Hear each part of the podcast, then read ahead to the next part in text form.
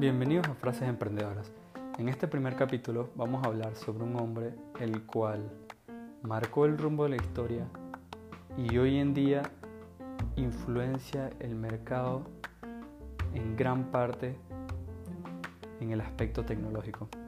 Este hombre es Bill Gates, el cual dijo la frase, la clave del éxito está en detectar hacia dónde va el mundo y llegar ahí primero. Pero, ¿a qué se refiere con esto? Bueno, esta frase se puede dividir en dos aspectos. En detectar y reconocer cómo se comporta el mercado, cómo se puede ver en un par de años, cómo se comporta la gente y qué necesidades tienen. Ya que la principal manera de lograr ser un emprendedor es observar las necesidades que tienen las personas, la manera en que ellos se comportan. De ahí han surgido todos los emprendedores, de encontrar qué se puede mejorar, qué se puede innovar.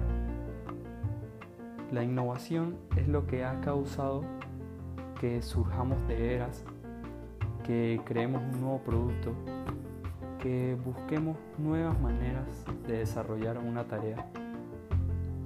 El segundo aspecto de esa frase sería llegar trabajando duro. Mucha gente debe conocer a Bill Gates por sus hazañas, por su éxito, por sus influencias en lo que es hoy en el mundo. Pero no muchos saben que él trabajó 16 horas seguidas por 5 años sin parar.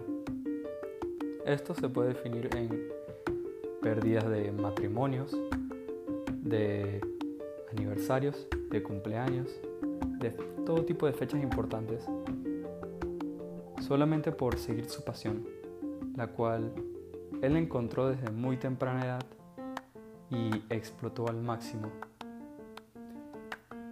Encontró la manera en que él podía sacar todo su potencial y unió su visión con su misión para poder lograr lo que él es hoy en día. Y por ello es que he seleccionado esta frase.